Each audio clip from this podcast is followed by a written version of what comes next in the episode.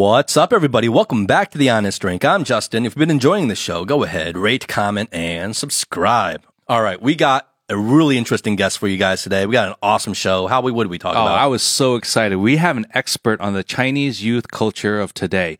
We talk about everything from Bailan. We talk about Tangping. We talk about nature. And we talk about the pressures of society and what that will bring to the future of this generation and how it affects the rest of the world. Yeah, really from a macro and micro level, we talked about the youth culture here and all the pressures and expectations that they have of this new generation coming out of China and really not only how it impacts this country, but how it impacts the world. So he is the author of Young China, the founder of the Young China Group. He leads a leading think tank here. He just gave a talk at Harvard University. He frequently writes for the Harvard Business Review. And now he's here after being away from China for three years. He's on Honest Drink. Yeah. We're basically saying we're the same as Harvard University. Okay. So without further ado, please give it up for Zak Dychtwald.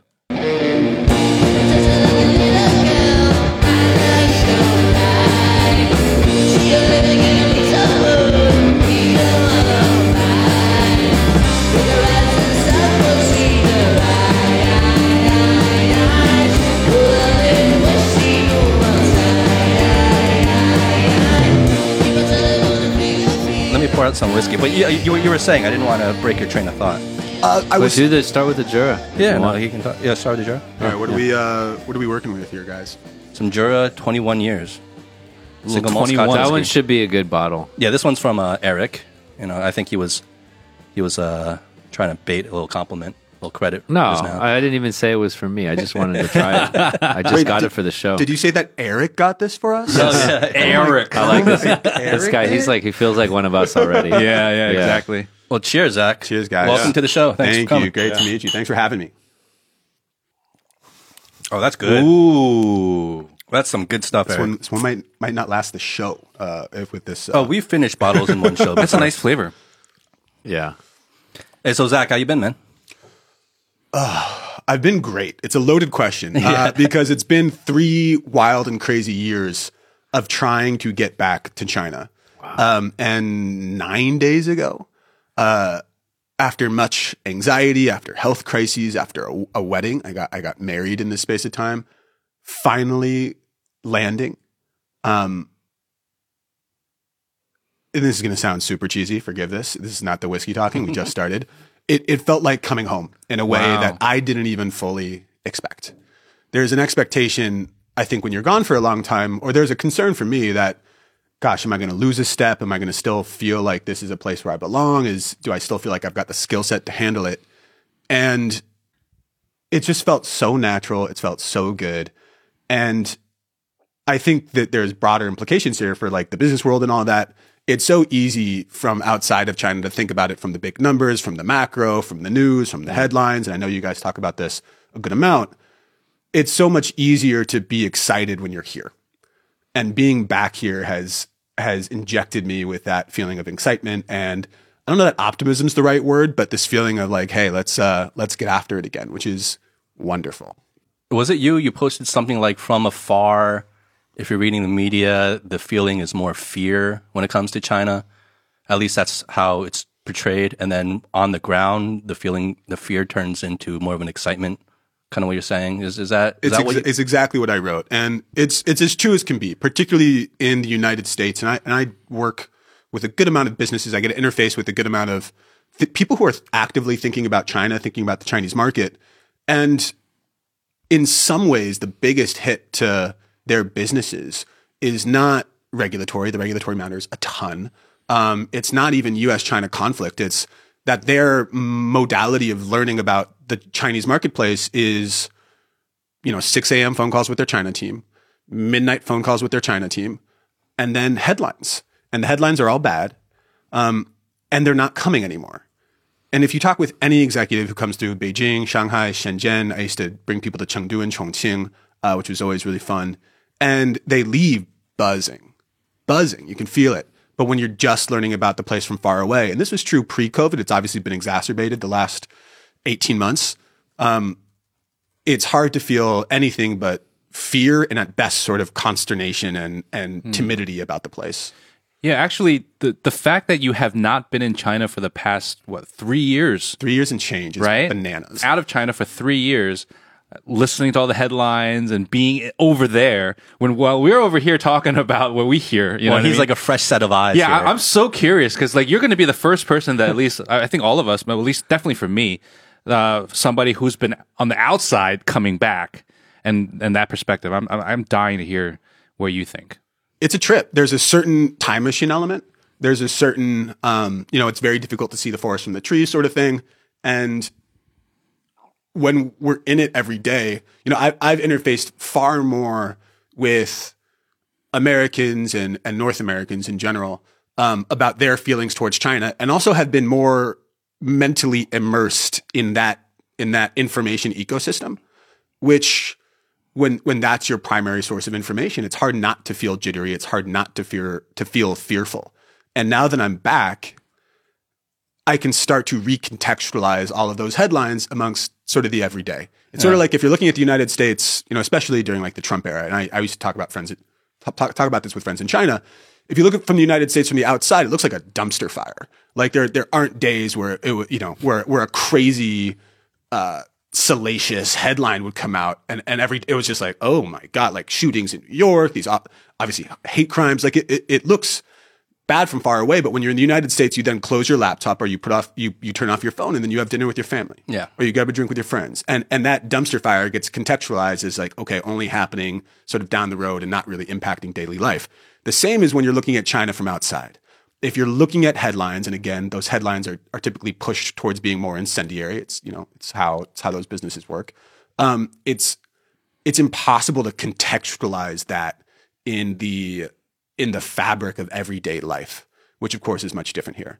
And so your guys' work when you're thinking about interacting with the outside world, um, and certainly my work, and I think of myself sort of as a bridge person, um, is helping people to contextualize the good, bad, exciting, risky uh, at the right proportions, right? It's really about the proportionality of everything. Well, clue us in a little bit because um, I think alluding to kind of what Howie was saying is we've been living in a bubble here, right? And whenever you stay in any place for too long, it becomes kind of a bubble. And especially if you're only um, like reading the the media headlines and stuff like that. And so a lot of I think media that we consume makes us think like, oh, North Americans have like really think about China in this one way. What is what is in your experience the reality of how they actually think about China? Because like, are we just exaggerating the the fear and whatever the the bias against China, or are a lot of people on the ground pretty objective and open minded? No. No. Okay. so so how I feel is validated by your experience. No, I would say it's valid, and I- and I would say they're not wrong for it. Like you know, if if what you know, I think a lot about your mental diet, and I used to think about this in terms of language learning. This was a big pillar of how I approached learning Chinese at at a sort of adult age. I started when I was twenty two. Um, in the same way that you are what you eat, which people find intuitive, your your brain is also what you feed it. And so if your information inputs are all fear driven, all policy driven, all government driven, um, then you know, bad in, bad out. On the output of that, you end up with a pretty dense base of fear and worry towards the U.S. China relationship. And I say the U.S. China relationship and it sounds political, but I mean there there are many people who, um, you know, the bridges that with the personal bridges have deteriorated over the years. There's fewer and fewer of them, and so basically what you're left left with is big politics. People don't feel empathy for macro economies. It's those people bridges. And as business ties deteriorate, I really do think as business is being like the really critical bridge here because people are so well incentivized to make it work versus politics. It's like the only bipartisan issue is they don't like China. It's the only thing that Yeah, gets yeah. both sides of the aisles excited to be together. Um, and on the personal side, there's no travel. There's there's far less interaction. It's quite difficult to build more of that to, to world build for people so that they have more than just those scary fear like fear mongering true but but somewhat out of context headlines Yeah, if if you wanted to have like any single event or um, kind of thing that were to make a more negative impact on US China relations, it would be like something that prevented people from traveling back and forth. Like if you could think of anything, that would be like at the top of the list. Yeah. And that's what happened. Well, just like we were saying earlier this morning, it's like you can't learn about people through media. It's like you actually have person to person interaction, which heals in a lot of ways. With, with, without a doubt. And by the way, I, I sort of disagree that you can't get to know people unless you meet them because I actually think what you guys are doing and a lot of the work that I try to do is trying to make some some version of that people first engagement without people having to leave their homes. Because the vast majority of Americans don't travel. Only 10% of the Chinese population has a passport. I mean, outside of Shanghai, there's not that many foreigners, so there isn't like this ambassadorial work happening on the ground level. And a lot of these businesses, I keep thinking about these businesses because I, I could bring up a, a really solid example in a second. Those bridges that they were trying to create are deteriorating. Hmm. And so, you know, the reason you'll always get an enthusiastic yes from me when you guys are like, hey, do you want to do this? I'm like, absolutely, because the work, you guys are the ambassadors. I'm sure that's not what you signed up to be, but it, but it really is the work and it is possible. And so the more that you guys are doing this and, and, you know, cheers to you guys, as cheesy as this sounds, but I, I genuinely think it has fundamental like world peace implications as, as well as like, it's nice to have a drink and, and chat. Well, talking about these bridges, Zak, like, um, can you give us a brief background of like what is exactly the work you've been doing, and why? What's your role in all this? Well, let me tell you where I'm at now, and then we could sort of build back. Um, first, I'm 33. I, I wrote. Get get closer to mic. I'm 33. I wrote a book called Young China, and I am quickly becoming not young, which is um, I am coming to terms with that. Um, but the book came out when I was about 28, so so five years ago, five and change. And um, I first came to China when I was, I guess, 20 as an exchange student from Columbia. I'm from California. I'm really this is a little bit uh, asynchronistic, so forgive me. Um, and became totally absorbed with with what China was, um, which is sort of silly. But I, I was a big science fiction fan, um, and when I was looking at the pamphlets at Columbia University for where you can study abroad, I was looking at Europe, and it kind of looked like a history book, right? The history, seriously, like the history of politics, the history of. Uh, I mean, like it's beautiful, and like most of my classmates were doing that. Um, and you kind of get it. Like you, you take a great art history class, you take a philosophy class, you flirt with Europeans. Like sounds like a what great time do. abroad. And then I saw the pamphlet for the University of Hong Kong, and it looked like the cover of "Do Androids Dream of Electric Sheep," which would become the movie Blade, Blade Runner. Runner. I'm a massive science fiction fan, and I had been hearing that hey, like there's there's a version of the future that is unfolding in Asia. I had never been there. I had taken one semester of Mandarin at Columbia. I hated it. to this day, it's the worst grade I've ever gotten in my life. I have since been able to go back and teach a class as sort of the like, hey, if he can learn it, so can anyone sort of thing. Um, and that allowed me to, to travel here. I, I ended up going to Shenzhen a lot with the robotics team and the energy I felt on the ground was unlike anything I felt really anywhere else in the world. And then the gap between the perceptions of the place, which is sort of what we were just talking about. The gap between the perceptions of the place and, and my experience with both young people as well as urbanized people, as well as people outside of the Shanghai bubble. Sorry. Um, it, it, it was just the most interesting sociological, but also just life question I had ever encountered. And so I go back to New York where, you know, we're all poets and philosophers for three years in college and then everyone becomes consultants and bankers. and I, I was in a consulting interview and more or less had a breakdown. I'm like, you know, I, I'm, I need to go back to China. It's the most interesting place I'd ever been. And I didn't have a job. I didn't know anybody. My goal was really just to try to get deep. But the more I dove in and really tried to devise, again, back to that mental diet, an ecosystem where sort of all the people around me were, were young Chinese people. Um, I was sort of avoiding the foreigner circles, which can be really sort of suck people in. And so I ended up writing a book called Young China. It came out in the United States early 2018, um, did pretty well, which was shocking. Um, I didn't have a platform. I'm not like a New York Times person. Um, and I pretty much at the same time started an organization called the Young China Group. It's a market insights and, and management consulting organization, really focusing on a people first approach to China. At first, that was primarily helping people understand the implications of the identity questions of this young generation on the ground for the economy and for politics. Increasingly, over these last 18 months, it's become about fostering collaboration between these global organizations that are trying to make it work. Um, but if you would have told me that I'd be doing this now when I was 24 and pitching the book, I would have said, You're crazy. Because I wanted to become a journalist or an academic. And then I talked with journalists and academics and very quickly was persuaded against joining those ranks. How? Why? It was a very specific instance. I was speaking at the um, at the Foreign Correspondents Club in Hong Kong, which was a huge deal for me. I, I used to always pass uh, the FCC in Hong Kong as a student there. It's like the Roman columns. It's a storied building, um, kind of like an old boys club, but, but like there's there was something quite intellectually seductive about it and undeniable.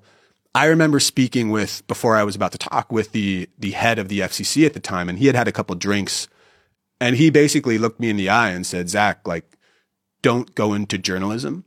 There's no dignity in it anymore." And I'm not here to dump on journalists or academics. I think the work that they do is incredible. I think there's some wonderful journalists out there.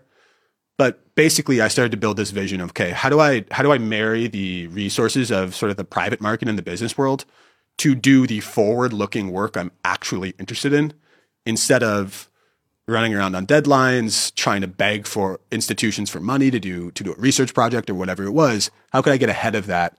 And realizing though that when the book came out, I wanted to be able to do that, to be able to push it, talk about it, explain it to people, sort of raise the flag a little bit with these ideas that I had been sort of slaving away over for, for years.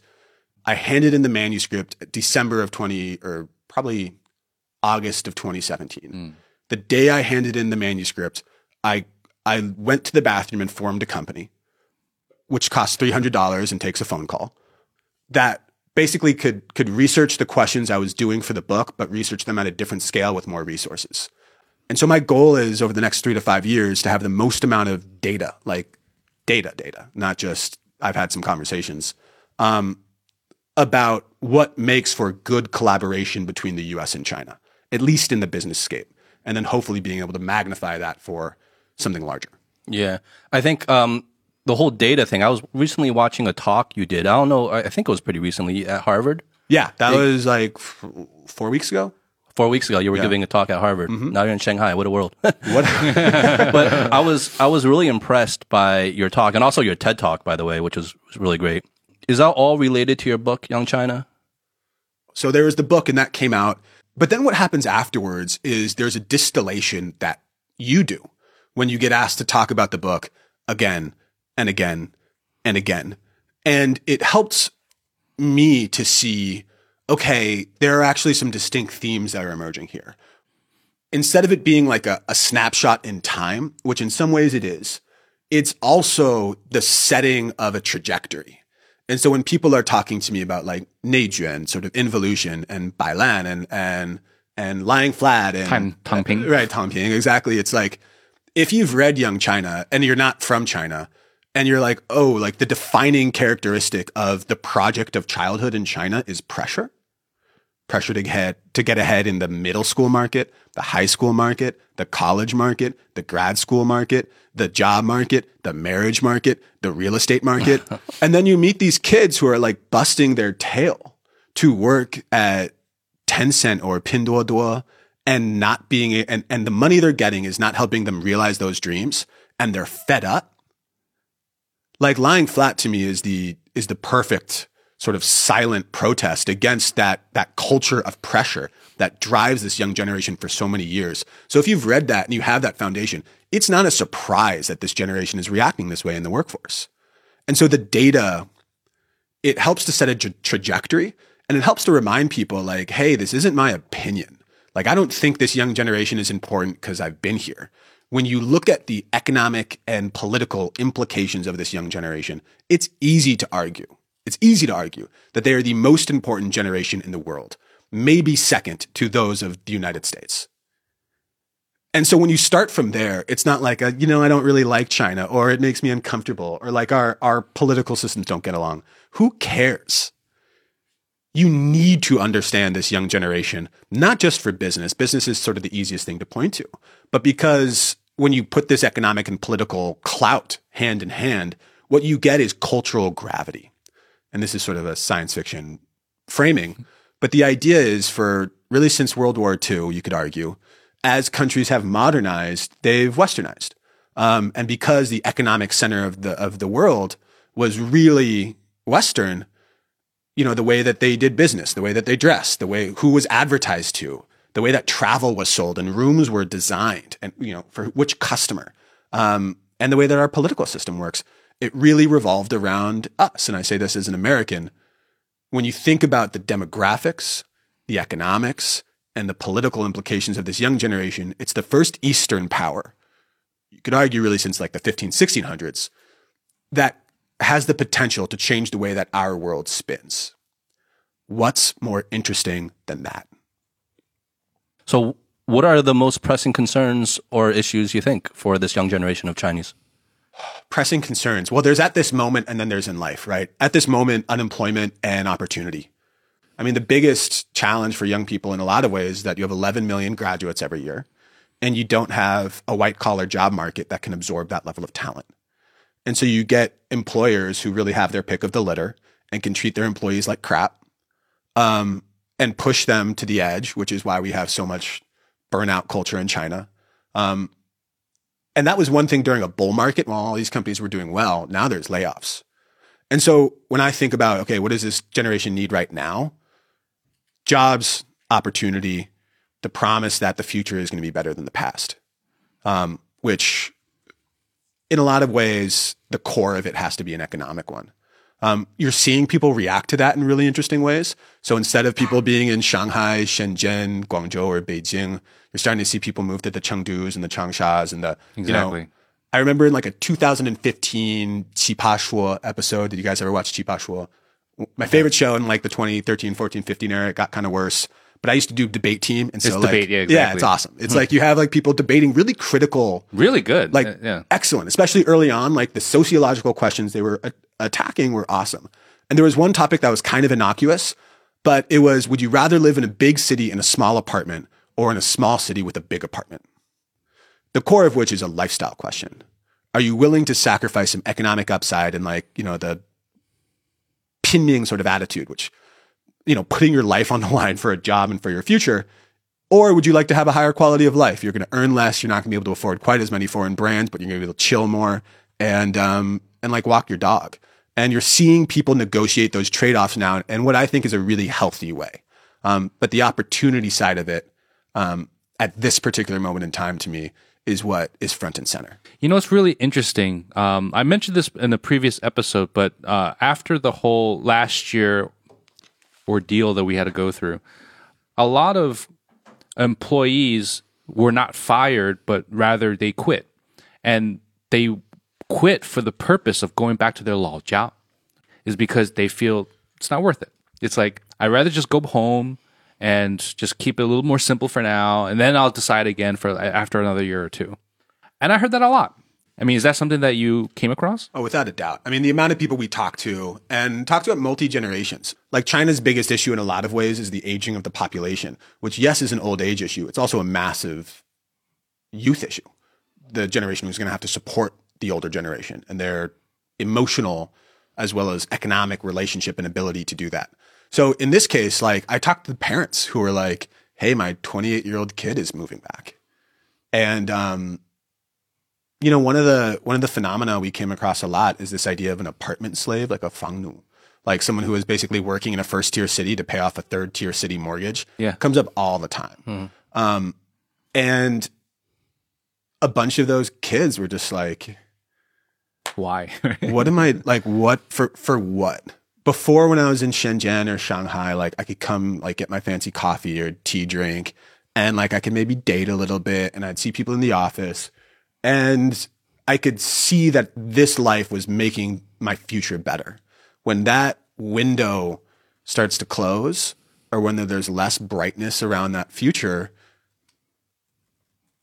that bargain, that sacrifice that so many young people are making becomes far more tenuous, Less attractive. far less attractive. So what's what what is your outlook then uh, on the future here for the younger generation? Is it more pessimistic? Is it more optimistic? It sounds like it might be a little more pessimistic. It's been pessimistic. My question is well, here's what we need. What we need is an inflection point. What we're hoping for is once the COVID uh, decision on on the COVID mandate was essentially reversed pretty much overnight, which you know, mixed reviews on that. But generally, it, it was the first time that we started to talk with people and hear optimism. It was like, yeah, we're about to go through a, a pretty shitty two or three months, probably, where everyone's, you know, little sheep running around, kind of not feeling so hot.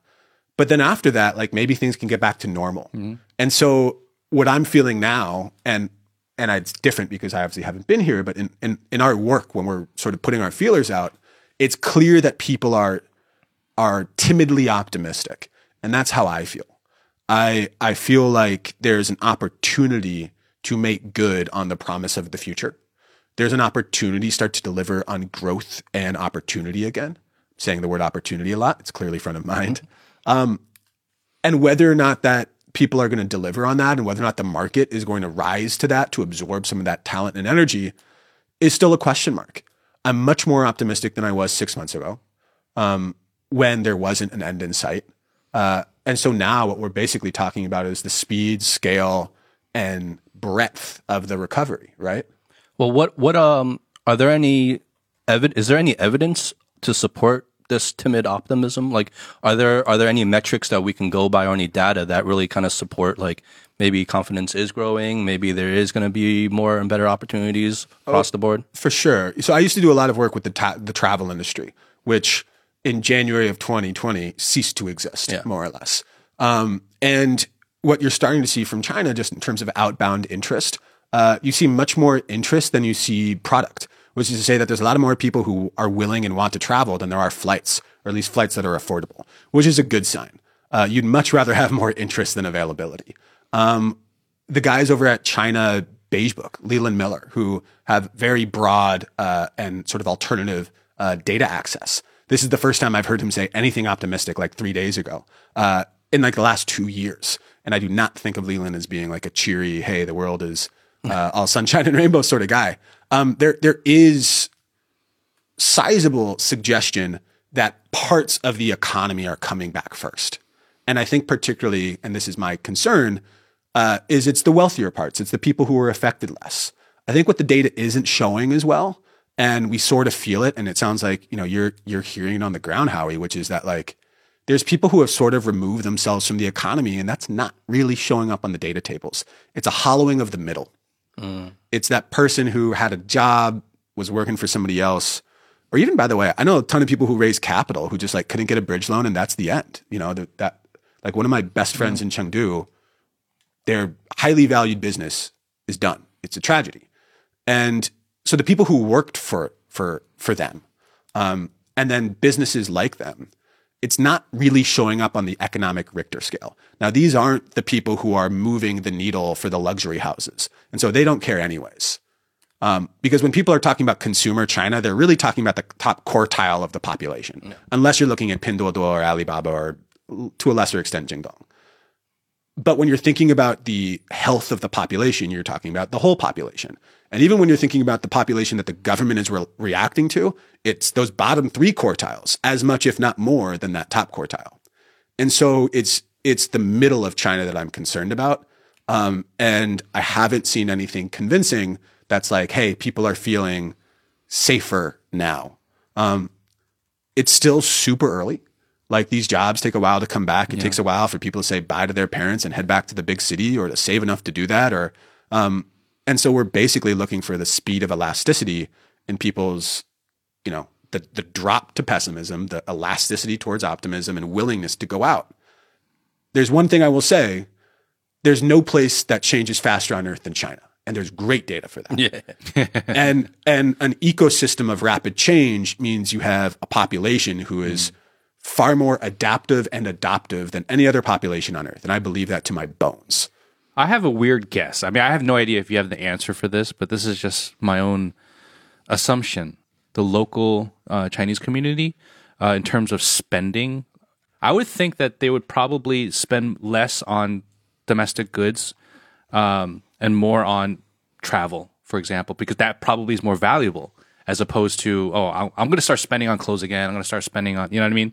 I don't know if that's a if that's a reality or not. Or totally a reality Okay. And this is quantifiable it doesn't really get a lot of attention because it's not about war it's not you know it's like mm-hmm. it's not stuff that makes headlines but what you see is not all desire is created equally And the desires that were denied people the last three years are very much rising to the surface. Mm. Now, like I said before, only 10 or so percent of the population in China has a passport. So it's not like everyone is buckling up and trying to go to Thailand.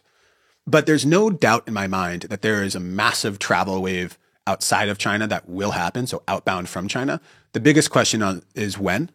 I'm actually speaking at a, a global travel conference in Canada mid-May, and the the bottom line is this: is there's a ton of interest.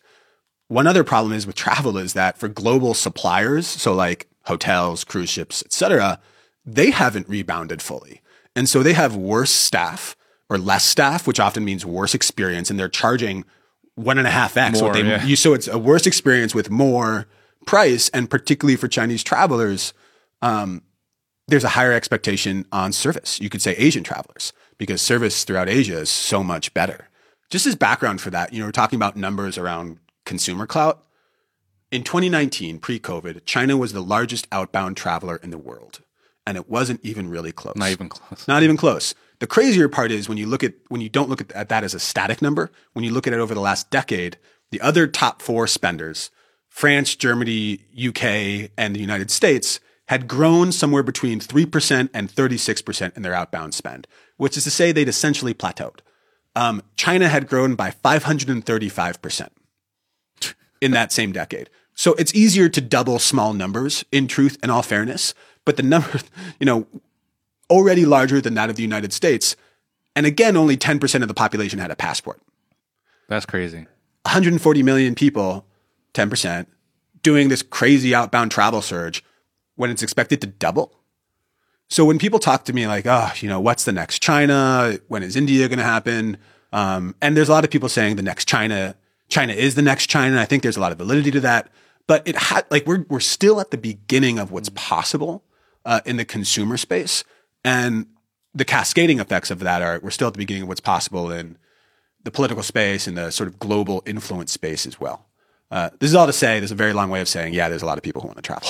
yeah, yeah, yeah. Well, that's why because when you were saying uh, the ten percent of Chinese, only ten percent of Chinese have a passport, it's, it's also a little misleading in a way because it makes you think, oh, probably not a lot of Chinese really traveling.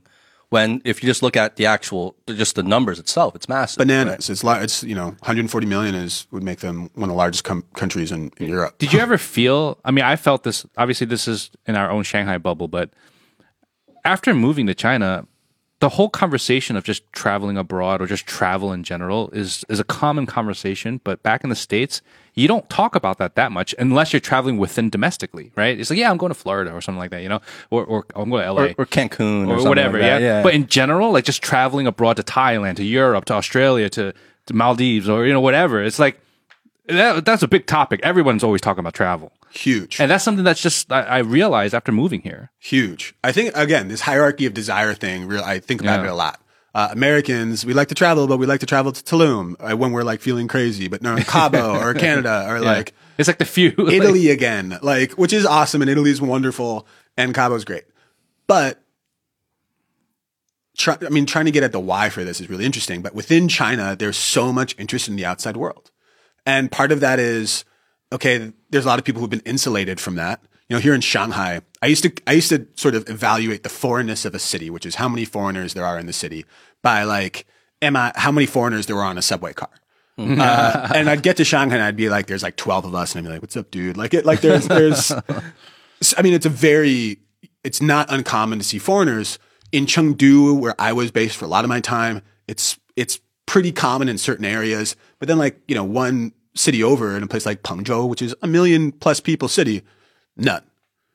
And so as the availability of travel gets broader, there's this opportunity to leave and to see a different culture. Remember, China is 90% Han Chinese.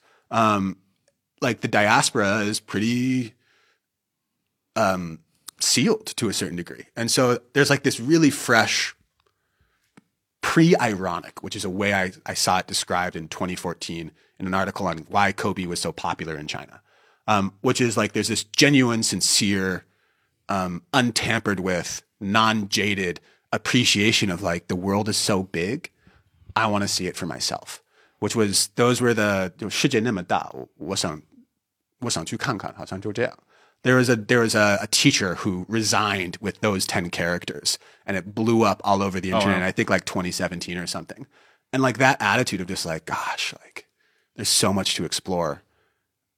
China has a very diverse, complicated, but also rich travel terrain. You know, you have Russia, which people aren't obviously going to now, um, Japan, Korea, um, the entirety of Southeast Asia, um, India. Bang- I mean, the, I mean, these are like phenomenal destinations, and they're close. And at the end of the day, Yeah. people go nearby, unless it's one of those once every three years we're going to go see it. Because U.S., far you know, away. left and right, you're surrounded by water Yeah. There's an upside to that defensively. defensively. and like, like we have a very chill environment for a variety of reasons. Um, you know, like I said, like China would have a very complex geopolitical theater without the United States, Yeah. right? Uh, you have Russia, you have Mongolia, who there's historic beef with. There's Japan, who there's historic beef with. There's Korea, who there's historic beef with. There's Southeast Asia, who there's kind of historic beef with. There's India, who there's current beef with, and some historic beef with. There's Yeah. Pakistan, who there's historic beef with India as well as China. Like when It's you look crazy around, when you think about it. It's so crazy. it's not a sweet situation to be placed without the United States. on top of the, uh, you know, not to mention all the U.S. military bases that's around. totally. And so, like when THAAD was coming out in South Korea, the, the the missile defense system, it's like you get why China's paranoid. The flip side of that, from a travel point of view, is there's a lot of places, great, great places to visit. Zak, I was curious. Um, you know, you told us sort of how you got started, um, and it sounds like like your your interest and curiosity in culture, um, and and that kind of journalistic or academic um, mindset is still sort of shaping your direction, right? Like that's still driving it, but you're incorporating a business aspect so that you can be independent of this thing. Um, do you have you sensed any shift? Like you know, uh, like one day are we going to expect you to be some mega businessman, or are you still using the business opportunity as the way to kind of fund your interest in learning? Um, I don't ever expect I'll be a big, great business person. And a lot of that has to do with it's just not really where my skill set is. And I know you mentioned that there's a lot of young, young Chinese people who are listening to this thinking about their own future Unique ability is basically this idea that you should be doing more of what you're great at and less of what you suck at. Which in like the, you know, 成功学, like the, we, you know, you should be good at everything and like you should really work on your weaknesses, which when you're like thinking about the Gaokao, like you need to boost all of your scores. The idea of unique ability is like, hey, like you're probably pretty clear on what you're great at. How do you do less of what you're bad at? And I'm, this is still a process, but if I do create a successful business, it will be because I've gotten out of the way of the business and just focused on what I'm great at and let people who can monetize better and who love consulting and love building things. Like I, I I'm in desperate need of a COO and I'm, you know, talking with a couple of people about that role. Um, just because like, you know, you can't, you can only change yourself so much. And so in a lot of those CEO role things, like the best I can be, and I've really tried hard these last bunch of years, is still going to be average by most people's standards. But the other things I'm great at, like if you get out of my way, I feel like I could really rip. Yeah, Cal Newport wrote a really good book. So so good they can't ignore you. And it's really about finding that unique and valuable skill and then surrounding yourself, you know, and complementing yourself with people that can do the other work. It's also what uh, I think our episode Matt Beadle. Yeah, Mac Right? Beatles We're totally talking about the hidden superpowers. Yeah. It's kind of exactly what he was talking about as well. It's just like Same idea. like everyone, you know, supposedly, you know, you kind of maybe everyone has a superpower, right? And instead of the habit of just focusing on your weaknesses and like exactly what you said is even if you spend all day and night trying to work on what you suck at, realistically, you'll probably only have modest returns. Maybe get to average, right? Maybe. But if you can focus on what you're really good at innately, there's like exponential growth with that. And that's like such a vehicle to take you to f- much further places than to just bang your head against the wall trying to be average at something. It's so it's such like it seems like common sense. Common sense, yeah. Right. It's so difficult to do. it's But we forget it all the we, time. We forget it all the time because we're so like wrapped up in our own weaknesses and shortcomings, right? Because like yeah. that's what we think is gets pointed out, like it's most glaring to other people, when maybe that's really not the well, case. and I- and I think there's nuances to to this as well, right? When you think about your superpower, um, it's not like some like lower level skill, right? It's usually kind of an integration of different skills, and to identify that, but like there are basic things like reading and writing and communicating and all that stuff that you're constantly growing. Um, and we do have a lot of limiting beliefs. without a doubt. And and I would say that it's hard to turn the corner. I, I spoke at Harvard like four weeks ago to the Fairbanks Center. Um, I they they paid for my expenses, but it wasn't like a paid speech. It was like something I've dreamt about doing. I, I am a kid for whom the name brand Harvard still means something. my parents took the poster. Well, no. I took the poster from the event, brought it home to my parents, and they were like, "Shucks!" Like it, it's a moment. Like it's as hard good to, as a diploma. like honestly, it's like it's you know when my parents are upset about me being in China, I'm like you know. um, but even while I was there at Harvard, the the place with the best endowment in the world and the most you know it's it's where all academics are trying to be. I was there for three days. I saw, by the way, some of the most incredible speakers in those three days. Like the amount of people that they can attract is just wild. What was the theme of the conference? So this wasn't a conference. It was an it was an event organized around me in this particular instance. But they do this all the time. It wasn't like once a year. like um, I've spoken. To, you know, I did that for UCLA, and that was really cool. But Harvard just brings people in all the time. Like they have the resources, and they also have the name. Like Harvard can send you a text and be like, "Yo, what are you up to later?" You're gonna be like, "I am free." Yeah, Kinda drop, gotta drop everything. Gotta do it. yeah. And so I, I I go and but even in that period of time, I was talking with a lot of the academics there, and they were. Can I bitching? Can I say Yes. oh, they were. Yes. whinging about like, hey, I have trouble getting funding for things, and ooh, like the PhD students there were like, oh, like I hope I can get a job, and like stuff that you know about academia everywhere, but you kind of think the people at Harvard are like, you know, I've made it. They haven't, and mm. the amount of people who are going on the academic track are like fighting and clawing for space, for oxygen, for a spot somewhere. And, so there's immense competition for few places. And truthfully, again, thinking about my own decisions here, I just didn't want to compete in that. Like I was like, for what? Like, what are we competing for? What's the best scenario? I felt this way, by the way, in China as well. When I was looking around at like the jobs that I could get before I decided to write the book, and I was looking at all of the people and kind of looking for like a, someone to look up to, looking for a model that I could copy and be mm. like, oh, that's the best version of that. I'm going to mm. shoot for that. Mm. I looked around and didn't see anyone that I wanted to be. Mm.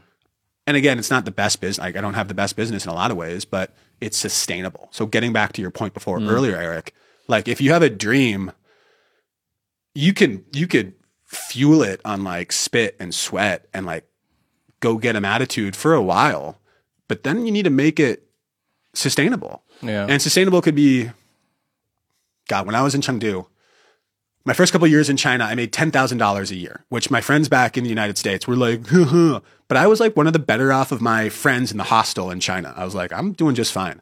Um, and then when I when I first got the book deal, I made twenty five thousand dollars. I thought they were going to give that to me all at once, and so I'm like, I am the richest person I know.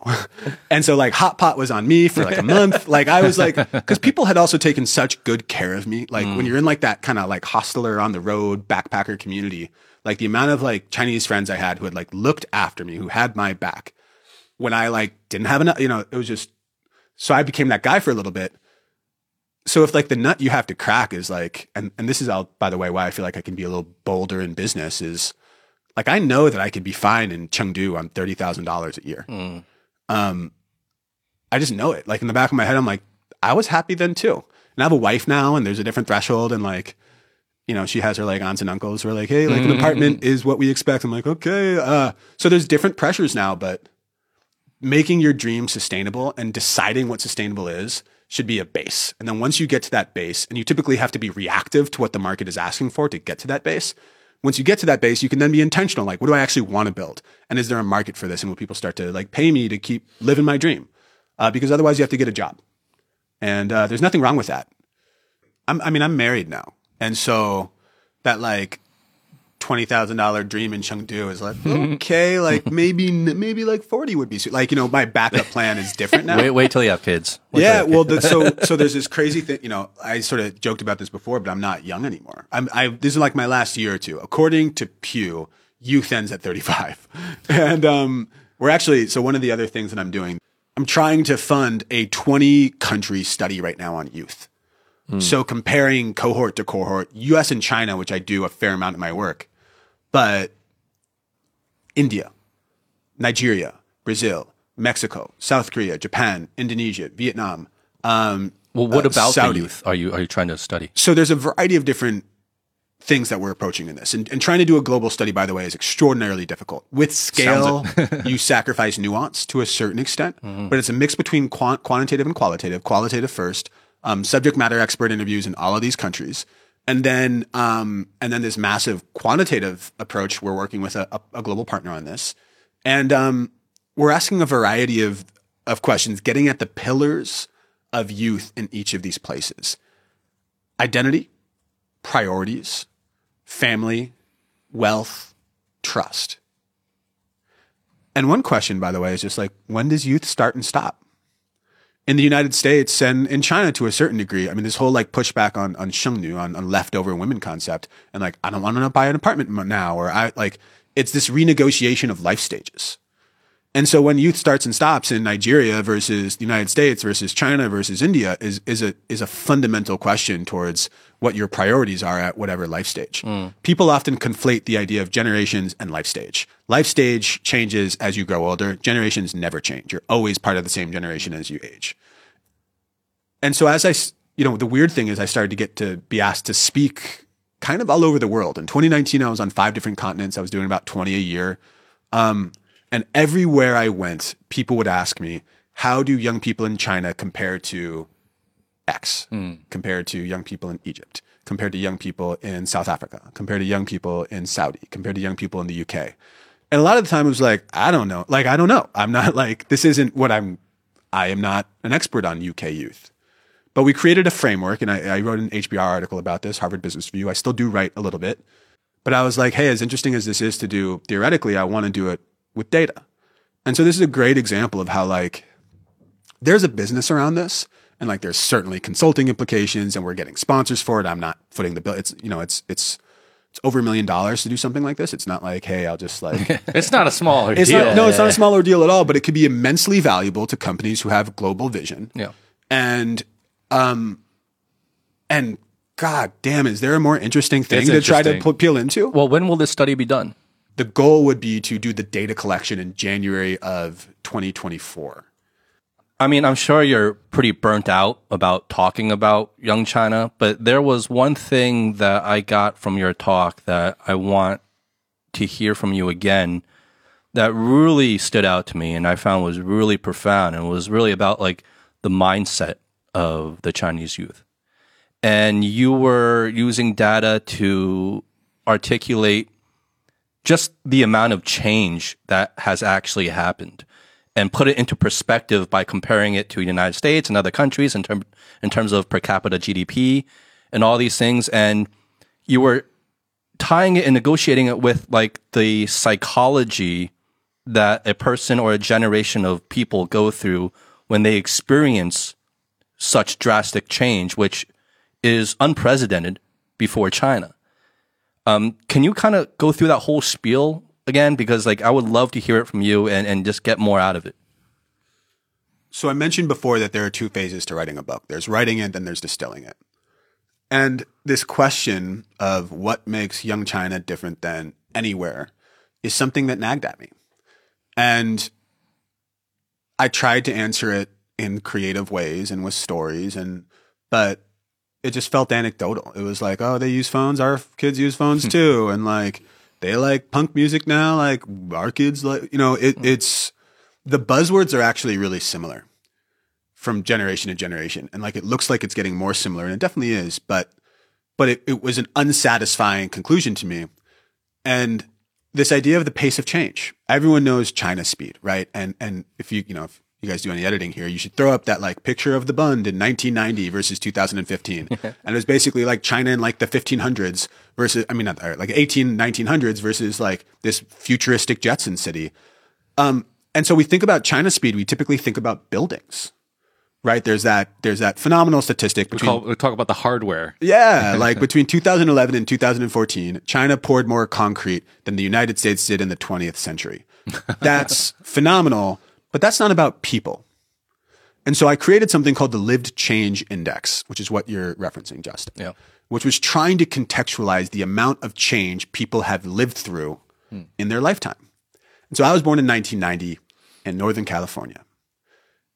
From 1990 to I think it's 2022, uh, the um, the amount that my per capita GDP in my country, which is sort of the best metric we have for measuring the quality of life. It's not perfect because it doesn't capture wealth inequality, but when you're comparing global cohorts, it's pretty good.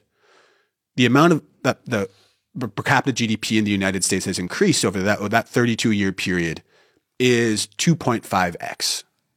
So imagine that in really concrete terms. The trips we could take as a family, two and a half times longer. The education my family could afford for me, maybe two and a half times better over a lifetime.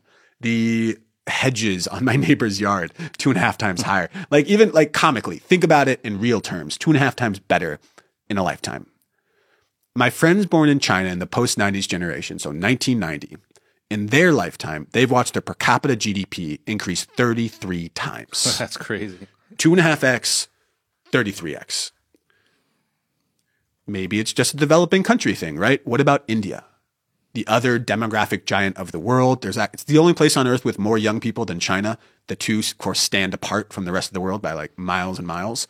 Um, in their lifetime, 1990 to today, young Indians have have lived through 6x per capita GDP. Um, Brazil, I think, is 2.9. Uh, you know, a BRICS nation. Uh, Germany, uh, 1.9. Um, if you look at the top 40 economies today, and you look at this live change index, the amount of change they've lived through in, in the last 30, 32 years, every country is under 10x. All single digits. All single digits. And so there's only one outlier, which is China.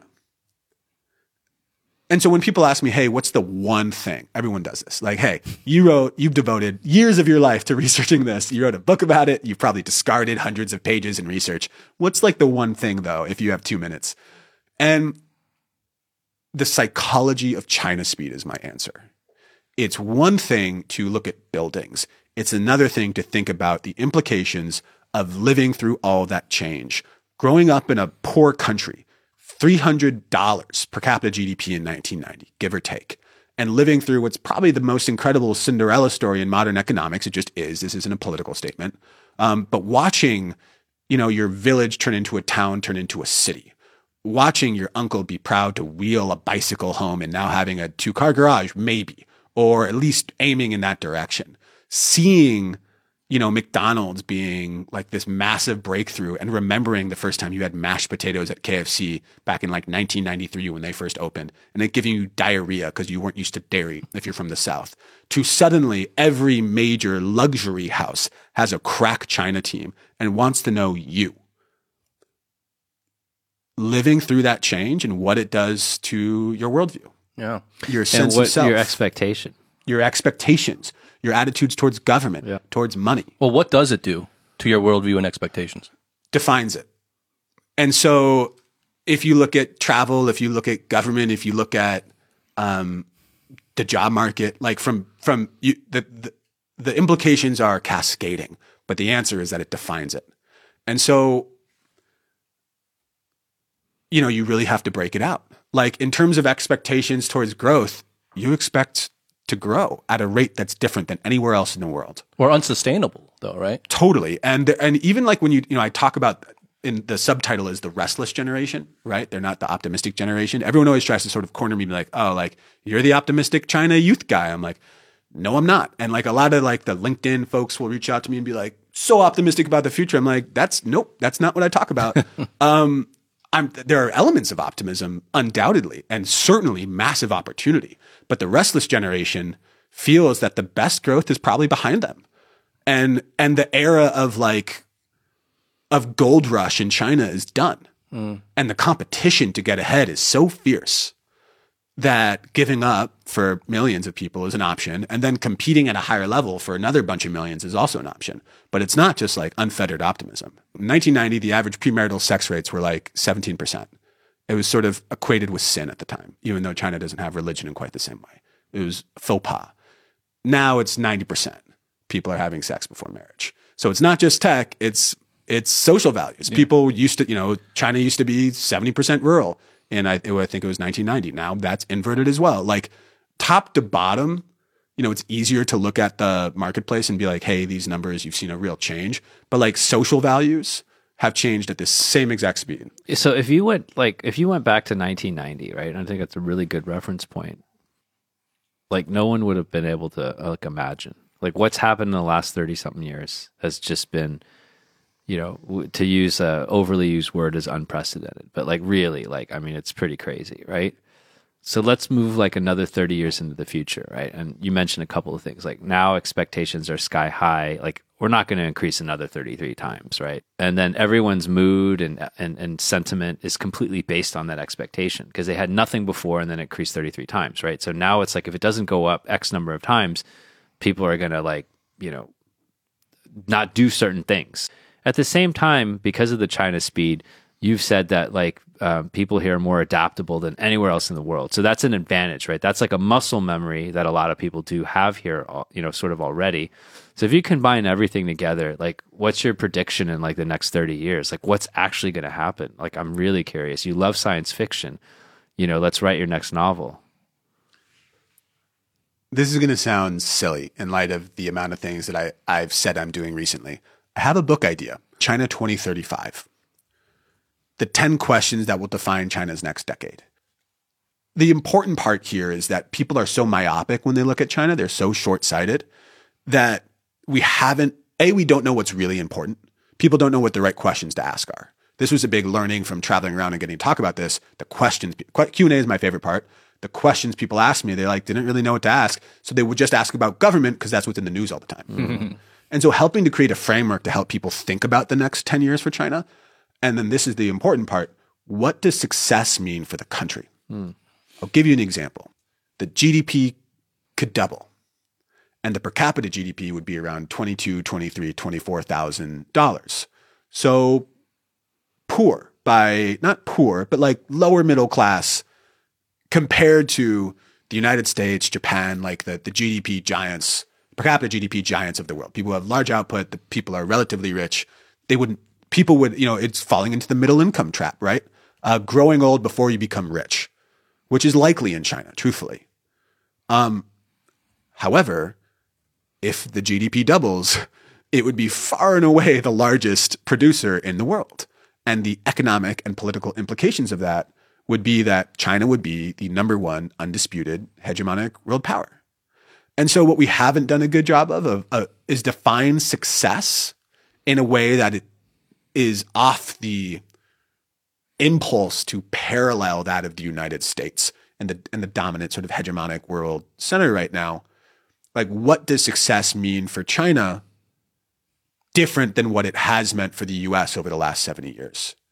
And, and in that definition, my hope and my expectation is that there's space in between what the US identifies as what will make it successful versus what is identified for China as what will make it successful. Um, because the most interesting conversation I've had in the last five years is with Obama's nuclear guy, kind of by accident, longer story. But the, it basically, he was talking about like, and this is something that's become more popular over the last few years, but what China, what what global leadership looks like for China is different than what global leadership has has meant for the United States. Different how? Well, it's a bit of a question mark. This is sort of what we're trying to figure out. But historically, China is an expansionary. That's, by the way, different now because it used to be that China could be self sufficient. That's done now. One of my favorite articles written by The Economist was called The Empire of the Pig. It was about when China started importing pork because China's caloric intake has doubled since 1970. Not a surprise. Uh, but they have 20% of the world's population and 10% of the world's arable land, which, you know, when you do the math, makes it difficult. And so they have to import food from around the world. That's a dependency. And so their need to be expansionary. And if you look at the Belt and Road, like all of the language around this is not like, hey, we're doing this to like bring the Chinese system to your country and like we think ours is better. We're not proselytizing. They're like, hey, we are building this explicitly to help ourselves.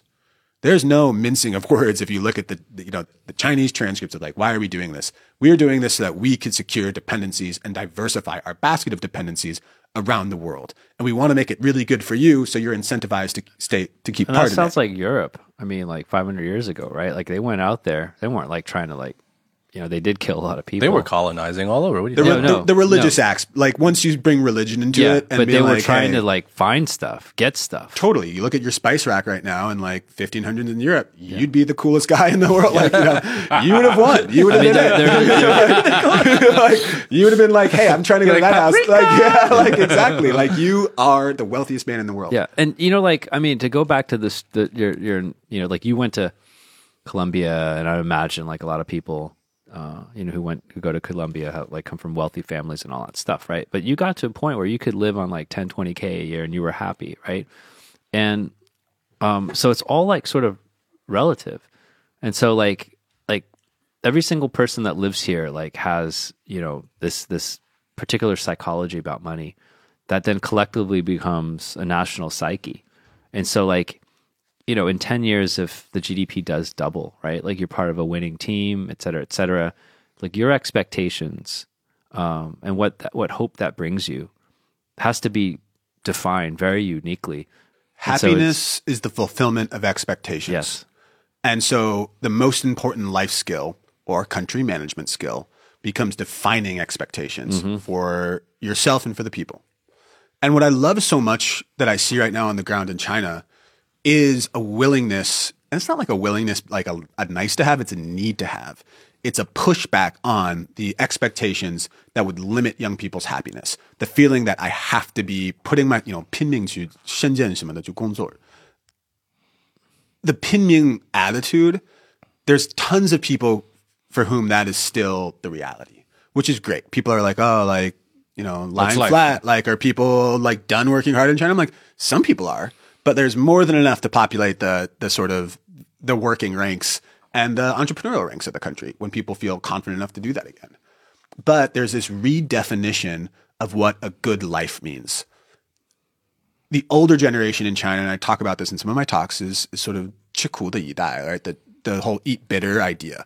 Eat bitter means delayed gratification. I am working hard now for a better life later. And it's not, I'm working hard now for a better life in six months five years, 10 years, 20 years for the next generation. I'm busting my tail so that my kids could have a better life.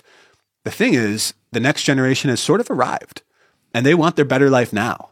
And so there's like, what's I dong sad? It's like live in the moment sentiment in Chengdu at, at CCYDA, the place where I, I, lived for a lot. It's closed now, unfortunately. Um, we would say, you know, over Kaoyu, Jinjiao Jiu, Jinjiao Zui.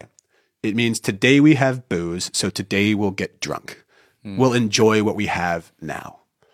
And and that's an approach towards life that that creates space for, hey, maybe I don't need to have an apartment. Maybe I can just rent. Or maybe I don't need to be in Shenzhen. Maybe I can go to Chengdu or Changsha or wherever.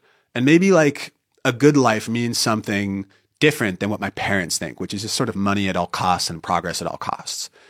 Like people, I, I, there's a point that I sometimes make, which is that China does not have generation gaps like we have in the US. They have generation gulfs because of that pace of change, the distance between generations. I mean, people's grandparents, if they have living grandparents, have survived a famine that, that took lives of tens of millions of people. They remember hunger, which is in part why like the whole Shanghai lockdowns triggered something mm. different in the mm. older generations in particular.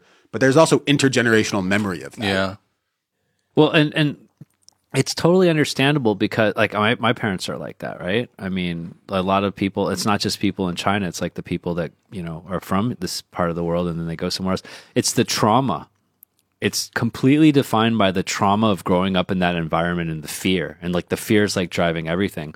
Um, it's like people who grew up in the Great Depression. If you look at like um, you know how like investment behavior, like uh, Morgan Housel wrote a great book a few years ago, The Psychology, of Money, and he's like, no one's crazy, right? But like you know, people of the Great Depression generation, they would never put their money in the stock market, whereas like you know, like people that were born after that uh, invested all their money, and they all they've seen is like this you know this trajectory, you know, and so the trajectory, the expectations, those are trajectory and expectations are sort of like very very um, related but the trauma of where you came from Your lived completely experience. yeah Your your, lived lived, experience, experience and that's all you. you know like our parents generation or at least mine and probably you know some of you was defined by that right and then they've worked their whole life right but we don't have that necessarily that same type of fear Well, I also think there's a connection because talking about like past traumas and like a lot of historical events also create stereotypes, right? And there was one thing you also said was like the whole thing about China's speed is that stereotypes get outdated really quickly. And we don't always think about or contextualize that because at least growing up from the States, right? We, we see time moving at a certain pace. We see development moving at a certain pace and we think, okay, well, that's just the way things are. And probably other countries are either as fast or if maybe slower, right? But we don't contextualize it in terms of China's speed, in terms of how fast things have changed. Therefore, as things change, all the old stereotypes or old preconceptions that were true at one point are completely untrue now. This is a really important thing about the last three years. And, and that live change index, when I bring it to headquarters in other places or when people read it, there's a couple things that they realize. Like from the United States, again, you, you can sort of, if you've not been to Helsinki in five years, you look at the pace of change. You're like, okay, it's kind of changed at the same pace as where I'm from. I could kind of guess if I know, if I have a couple of clues, like in which direction it's developed. Um, and for most places around the world, that's the case. But when they look at that, they're like, oh gosh, like the, the, the speed at which these stereotypes, these mm. trends, these expectations get outmoded in China is so much faster that we are ill equipped to mm. understand it. I, I, just can't help but think back to uh, around 2010. I remember having a deep conversation with a friend who was visiting, and we're we're talking about how the hardware of the country was getting upgraded like super quickly, right? Buildings going up, roads getting fixed, all that stuff, right? But the software, meaning society, the, the people, are still, you know, running OS 9, you know, whatever, right? And, and it's like, oh, until the software catches up to the hardware, you're not going to really like reap the benefits of all this, uh, you know, mass transformation. Now, you look at it now, I mean, 10 years, uh, 13 years later, you see the software upgrade. like you, we're living through this era and time where you, you see people, like societies changing behavior drastically. By the way, Howie has been going down an AI rabbit hole for weeks now. I welcome it. I'm ready for it. Yeah, uh, I'm not going to go but I'm just saying, it's just like, uh, like from like, you know, waiting in line or, or even like the way taxis are driving we literally live through that change of behavior. Now, go back to like America, like living in America. Do you see behavioral change like that like happen? No, because you know life is static, right? It's not it's not growing exponentially like we've been saying in China.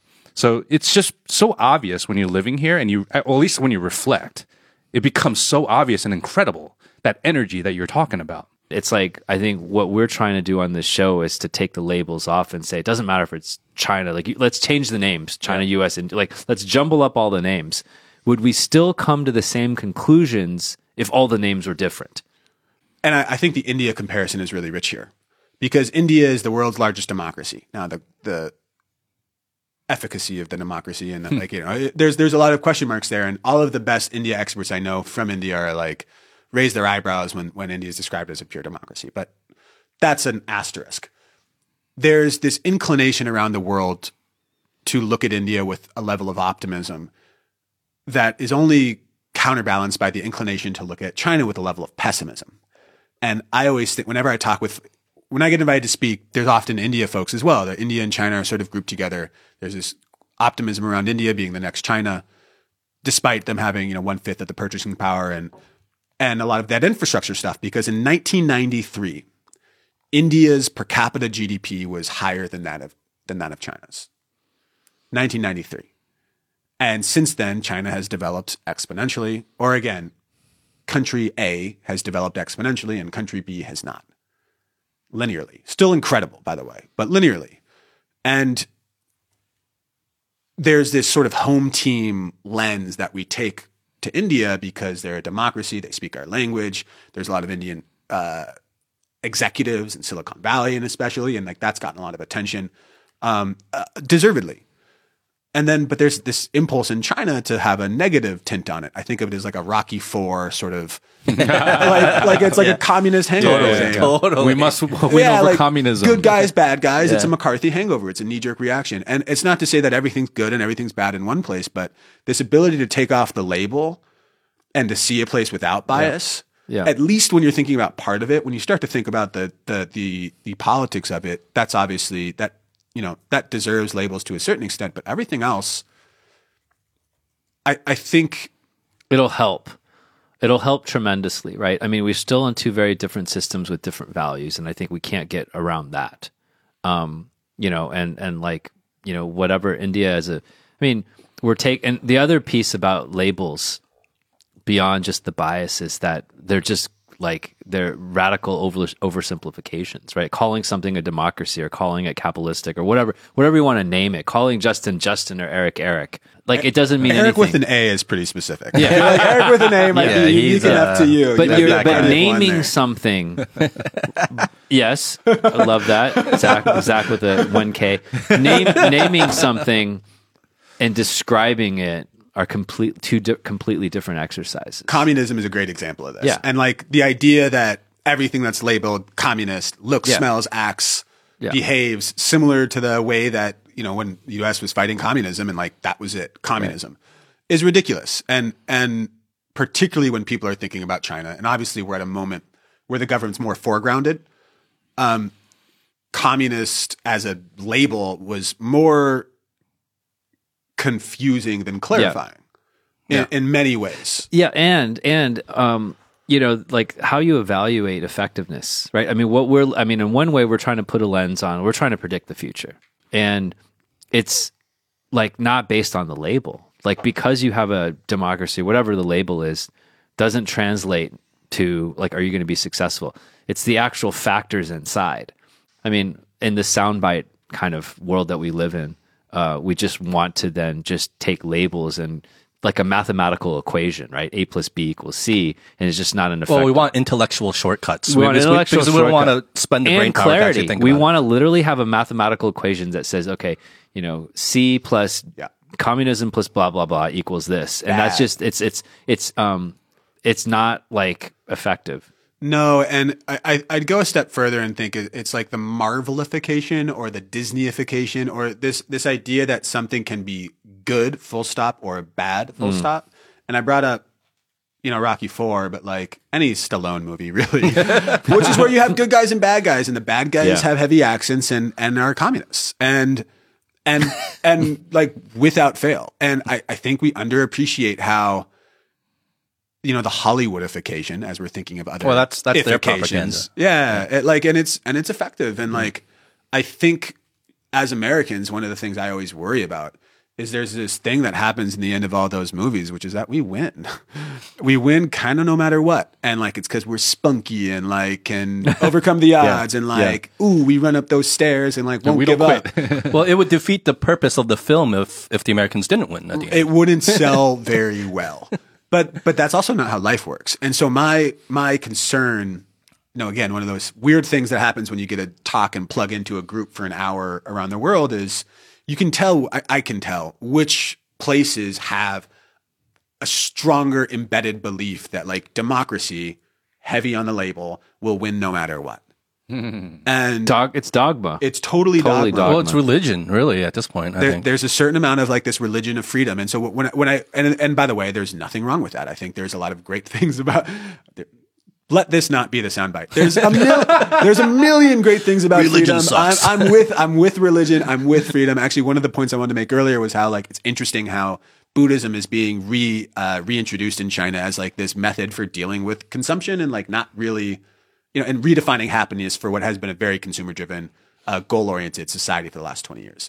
On the, I, I always ask people which freedoms are the most important.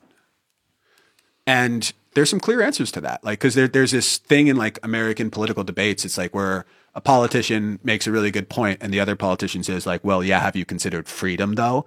And the guy's like, oh, it's a great, oh, I hadn't considered, like, it's, it, it ends debates no matter what. Like, it's the nuclear bomb of. it, it really yeah. is. It's like, hey, that's a great perspective that you put out, but it's not a freedom oriented perspective. there's freedoms that matter and are critical to quality of life and people being happy, and there's freedoms that matter less. And particularly like voting, for instance, is a great example. Half of Americans don't do it.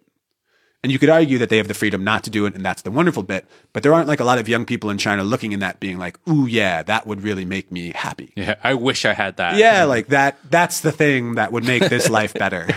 Um, no, but there are certain freedoms that are massively important. And, and so the point being that there isn't one system that un- unconditionally gives those. There isn't one system that unconditionally denies those. And recognizing outside of the labels, hey, what's the crux of a happy life? What's the crux of good governance? Where are the areas that people are willing to compromise? Where are they not? How is that changing over time from Yeah. generation to generation? And then evaluating systems based on that versus, Yeah. hey, and you know, 300 years ago, we, we wrote down these ideas and they're kind of being maintained or not. Through all the interactions you've had, Zak, like what are most Chinese youth saying is a successful life or a happy life or or a free life? Like what what what how do they define that? Excellent question. Freedom was a word I encountered all of the time. I actually think this might be how I started the Harvard talk. Uh, the the focus of the Harvard talk, or like the headline, was "What do Chinese youth want?" Which is like as a as a white Californian, not from China, it's like that's a lot to try to. I mean, yeah, take it from me. yeah, like, take know. it from me. I know. but but the thing that comes up in the research and these conversations and like the word freedom comes up all the time. Or are they saying 自由? Zuyo and independence. Like I, have seen it like tattooed on people's arm. I've seen it. There's there's one person who I'll always remember who had it written on their ceiling, and so it was the first thing they saw every morning. It was the last thing they saw every night. Freedom, and and it's really around the country. It's not unique to Shanghai or it, it- like uh, around the country, but different than Western expectations, where freedom is so politicized the freedom that Westerners often expect, and I say Westerners sort of writ large, is freedom from an oppressive and restrictive government. That's the expectation Yes. consistently. The freedom that I hear people want much more consistently, and this isn't to say everyone, and, and there's and there's certain people who want different things, but what I hear most consistently is freedom from an oppressive and restrictive set of expectations. Yes. Mm-hmm. We talked about that competition. Yes. We talked about the expectations around owning an apartment. We talked around what, Societal freedom. what defines success? And what's interesting about China that's different than other places is because so much of the culture is quite social and community oriented and and relatively monoethnic. The definitions of success and the comparative element around it means that there's this feeling amongst young people that that there's a narrow path that they can trod, which will make their parents proud of them and make their community proud. AKA a narrow definition of success. Exactly. Even at this Harvard thing, like we, so one of the cool things we did at the, the, the, the talk was like, I'm like, all right, I want to have a panel of, of students there. Like, I don't want this just to be me. I'm not a professor. Like, um, and so we had five or six young Chinese students who were studying abroad at Harvard, sort of like at the top of the mountain, by the way. Like, there's nothing that can make a parent prouder than their kid being in Harvard. You talk about like social capital back home. It's like, you oh, like your kid's at like, you know, Beida, that's cool. You've heard of Harvard. Like, you've, you've heard of Harvard. And, uh, yeah. It's a little school called Harvard. Yeah. Um, and I don't want to undermine like like like Tsinghua and Beida have done so much better in the last decade, so I don't want to undermine that at all. But um, these were kids who were like talking about, you know, the first question I asked them was first, how do your parents define success? Or what what's their dream for you? And second, what how does that compare to what your dream is for yourself? And one of the things that came up after the conversation on on stage was that at Harvard, there's all these students who have their own sort of WeChat circle or WeChat group. And then there's the parents who also have like a Har- like parents of Harvard WeChat group. And they talk about getting meals together when they come visit and they talk about, okay, like which flights are the best to fly from Beijing. But what they also do every May ish is they talk about the uh, very specific job offers that their children get. My kid got $180,000 offer from McKinsey. My kid is going to do a PhD thing. my, my kid is, I mean, it's like, it's comparative jockeying at such a high and direct level. I mean, you guys have lived in China a long time. People will be like, hey, what's your name? Where are you from? How much do you make? How much do you make? It's, Yeah. it's, people are very open with that. And so there's these young kids who like they define success for them in a way that has more to do with social impact, fulfilling my dreams, but they're also dealing with this sense of pressure that is not just just from their parents. It's it feels like hermetically sealed within their culture that is very success driven and and a, with a very def, narrow definition of success, which is financial and institutional. And Yeah. and what you're like what you're kind of pointing out there, you know, on this topic of expectations, is that there are probably a, quite a you know um, large number of Chinese youth um, that have their expectations either directly or indirectly defined by their parents Eric, your mom needs to be here yeah, actually for like this my, conversation. my and, and and like and think about like expectations, right? Like expectations are super duper important because you know there's that side of building pressure, but the positive side if no one ever had any expectations, like we'd still be like in caves, right? And so it pushes us to um, you know to be better. But when I was a kid, I mean, as early as I could possibly remember, my mom said exactly what you just said. It's like, you know, so and so's kid just got accepted to Harvard. I'm like, dude, I'm like in elementary Yeah, school. Beerens out of high, right? right? Like and then it was like, oh, and then It's always and a comparison. And there was this this ladder that you're saying because like this incredible crucible of pressure, right, to go get into the best kindergarten so you can get into the best grade school, and it's like step by step by step. Like when does it ever end? You know, then you get a job, then you got to have kids, and it's just like. Yeah, okay. I'm gonna get the best grave. You know, it's it's it, it's it's crazy. Th- I, I've been thinking about this a lot in terms of like how success is being redefined. My my father in law got me this. Um, so I have an interesting relationship with my with my parents in law, my new parents, and um, it it's basically their daughter who had studied abroad in the U.S. and lived in the U.S. for like seven eight years. She hadn't seen them for seven years before we just came back. Wow. Seven years. So at first they were going to like really grill me. They're like, "Who's this white dude who like speaks Chinese? Is he a spy?" um, and like it wa- like it wasn't their dream. And like Feifei, my wife, has always done things a little bit differently. She like definitely hasn't made things. She has not followed their narrow definition of success, but they've also been really encouraging of her. She had a major medical crisis during COVID. It wasn't COVID related, but it was compounded by medical availability. We were in Mexico. We were there because I couldn't get back to China and she couldn't stay in the US. We weren't married at the time. um, and so she was in a medical coma for 21 days. Oh. Like, which on the 22nd day is where your brain starts to get like it, it, it was life or death. I can talk about it now without breaking down because she's here and she, you know, I'm, I had Is she like recovered? fully recovered. She's got some not- nasty scars for it, but she's a, she's a total fighter and trooper. Let's let's cheers to that first. Yeah, before honestly, to health, y'all. Especially after the last bunch of years, like I um, I cannot tell you how much it has shifted my perspective. Yeah. And um, so she's wonderful and amazing, and we like you know we had Sheng Bao before coming here, so she's chilling. Um, Oh. her parents like their whole rigmarole that they were going to put me through to be like, how much does he love my daughter? Done. Gone. Um, like there's, I mean, we were talking twice a day. They're they're quite Buddhist, which is sort of where I was. You know, these are these. You know, the idea of like kai guang, like when you have something like this in kai guang, it's like. Well, it's for the- listeners, you're you're wearing a bracelet of beads, right? and so and these are from Hainan. They're very special, and and so what some for something to be uh, go through the process of kai guang, it means like opening the light. Essentially, you'll have Buddhist monks uh, Like blessing. blessing it essentially. And so um and so when I arrived, they gave me this. And like if it weren't for her mother's belief in Buddhism, I mean, can you imagine your daughter, your only daughter, is sick and almost and dying in a in a in a hospital in Mexico with some Jewish American dude who's like responsible for getting the doc. Like you know, we I, I was through the trap. I mean, I've been talking a lot about virtuoso today, but through the travel community, I was able to get surgeons to travel two hours both ways to like better than what we were able to get there.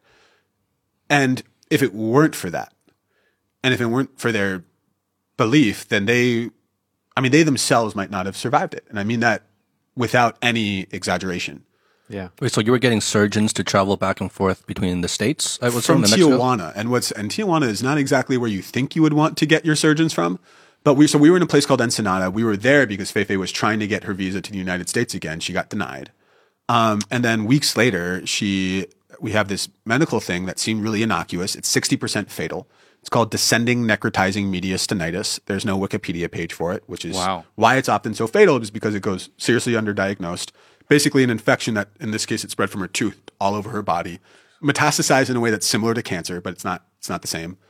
And Ensenada does not have people who have encountered this before. And without getting too into it, because it's still very difficult for me to talk about, but we were able to get surgeons who had trained in the United States to come from Tijuana. And she had eight surgeries over the course of these 21 days Wow. Um, this is all to say that the role of spirituality in China, I feel like there's there's space for it now in a way that's different. I've seen it in my personal life, but the reintroduction of of faith and the recognition that what makes a life good is different than just that narrow definition of success. I feel like is being renegotiated right now. COVID has, has reintroduced it, but I even remember in like 2019 being on the train from Beijing to Shanghai and like Dodal had postered everywhere like a course on how to be happy without money. And like that, I mean, it, with that level of sponsorship, like with that level of plastering everywhere, I assumed it had some government backing. And it's this massively important question that people are asking and answering. Because the success of China today is really a credit to some people getting rich first, like what Deng was talking about in 93. And what that means though is that some people have won the race and some people have lost it or are losing it or have fallen short or will never be winners.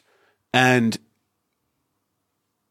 when that's hundreds of millions of people, f- figuring out how to define expectations in a way where you can go home at night and be like, you know, I am happy, or this is what I want, or this is, I'm not a failure. And what we know, like if you've made any money, you know that it doesn't like, you don't wake up and like, you know, you're not, you're not, it, it doesn't, it doesn't equate to happiness. Problems don't go away. What you have right now is a country as growth slows who is redefining success and and diversifying it. It's the suspe- it's the space to define success for yourself. It's the, the space to not be pressured by uh was it Chidagu da uh, Ba Da Yi. It's the like chorus of aunts and aunties who like, you know, are asking you when you're going to get married, how much do you make? Where's your apartment? When are you going to get married? How much do you make? Where's your apartment? Like it's to be able to separate from that and be like, you know what, this is what success means for me. There's a group of people who agree. It's not everyone. Uh, but happiness is possible without just busting my ass at Tencent for an apartment in a second or third tier city and, and maybe a lack of clarity about what a good life means after that. Cause this is kind of one of the, one of the weird things about youth and these milestones, middle school, high school, college, real estate market, marriage market, those kind of are done at 30. Yeah. Like if you look at the milestones for a life in China, ideally they happen before 30 and that's being renegotiated renegotiated right now because that's ridiculous. But like 35 is like the ideal timeline. And so between 35 and now the average life expectancy is 76 give or take, which by the way is incredible. In in 1950 the average like life expectancy was around 40. But so like between 35 and 76 like you don't have any milestones left besides have kids and then pressure them to get into a good middle school. Grandkids. Grandkids. Yeah, grandkids. Like seriously. Like and so On to the next generation. like kind of. And I, I so what I'm what the good thing that I see now, and it's painful. It's restless. You know, identity. The the older generation was moving out of subsistence, right? Maslow's hierarchy of needs. They're moving from food, water, shelter, the basics, up to okay, we have some stability. This young younger generation, for the most part, there are still very poor areas of China, but for the most part, are not on that bottom level. They're now the who am I generation what does it all mean generation? And if you guys remember when you were like 13, 14, 15, and of course now we're all self identifying through our 30s and beyond, figuring out who you are is hard. Yeah. It's this tension between expectations and reality and who you want to be. And, and, and that identity generation, that identity definition is what we see being negotiated in real time today in China, which is exciting. It's anxiety producing but it, and again, this is like, hey, why am I so excited to come back? Aside from just like, I love the food. It's great to be here. I miss speaking Chinese. I, I love my in laws and my wife. And like, this is a life that I'm excited about. It's the most exciting intellectual question, I think, in the world. If you're like an anthropologist or a sociologist or, and you think about a place with implications, like this is the thing. There's a lot of places with really interesting phenomena unfolding. There's very few that will change the way the world, like the answer to these identity questions in China. In, in a way, it's like to borrow you like kind of a term we use more probably in the Western or U.S. world. It's like they they're like, I'm happy to just get out of the biggest fucking rat race in the history of mankind. Like fuck Totally. it. Yeah. Totally. Yeah. And so, like, again, this is all like, what is a life for? What does this young generation want? You're seeing that renegotiation happen back home for sure. And it's also a big driver of study abroad and why it still has value despite the marketplace on it. it it's its value in the marketplace definitively going down as more people do it. And um, I think we continue to see it. I think there's some trials and errors. I think there's a whole line of products that obviously, like glamping in China, uh, wouldn't have been a thing if it weren't like people's drive for experience over quality. Because otherwise, everyone would just be in the Four Seasons or saving up. Like for once every three years, they could go and take pictures at the Bulgarian You, Beijing. you're only gonna glamp if you've already been to like the Four Seasons, because then you're like, is there something even more crazy, right? But then I, I, I don't actually know. I don't know about that. no, I mean like like because that that notion of luxury, right? But then I went actually glamping, and I you know I really enjoyed it, but I'm like ah, I prefer the Four Seasons. it's fucking cold. the towels are fluffy. No, it's Yeah. uh, it's. I mean, look, there's a lot. They're to, eggs Benedict yeah. oh, to die for. there's there's a lot to unpack here, but I um I think I think at the core of it, and, and what I think about a lot is are these tectonic plates, right? You have old China on one side, traditional sort of neo-Confucianism, what it's kind of always meant to be Chinese, which which is like hotly debated, but like family, um, success, ambition. And these are very much the metrics by which the older generation judges the younger generation. It's not exclusive to China, but again, the size, scale, and and again, there's a certain hermetically sealed element to it that that drives up the pressure. That's on one side. And then you have this young China concept, which is the new realities of modernity, urbanization, the costs that come along with that, the new definitions of success. For women, this idea that, hey, yeah, like it would be cool to uh, get married when I'm 20, but I'm also now expected to get educated until I'm 25. So how does that line up? You have these tectonic plates sort of grinding at one another, old, new, tradition, modernity. Hmm. This young generation, for better or worse, and it's not exclusive to them, it's going to keep unfolding, is more or less responsible to decide how those tectonic plates fit together. And being ground down between those two isn't always super fun, but it's also important. And um, I think that's really what we're at right now. And, and what, what's so important about the post COVID moment is that it is the first challenge and it's the first real inflection point. You don't have a blank slate, but you have this moment where it's like, okay, we get to rebuild a little bit. What are we building? Um, what does consumption look like in a way? You know, now that I've been knocked in the teeth once for months, years maybe. What what is the ideal version of that? How do I feel about ambition versus security in a way that's different than I did three years ago? Yeah, it's going to be really interesting because um, even going back to uh, what you brought up of, I mean, first there was Tang Ping, right, and then it was Bai Lan, right, and oh, also what's next? Major escalation, Right, what's next? Like, Yeah, it's like, exactly. I'm just gonna chill and like you know lie flat for a little bit, and then it's like, well, I'm actually gonna rock. I'm gonna rock. it's over. well, this brings me to my question, right? Because like maybe we can kind of like tie it off with this is like back to more of a macro lens and going back to what you were talking about earlier, incorporating everything that you've been talking about with this younger generation and the pressures they go through, which by the way, isn't necessarily unique just to that generation because the idea of like what is a happy life, like we're asking ourselves that too, like totally personally. And by the way, the older generation who's like retiring or not, who never had leisure, like what does it mean? What does fun mean to the like? I Yeah.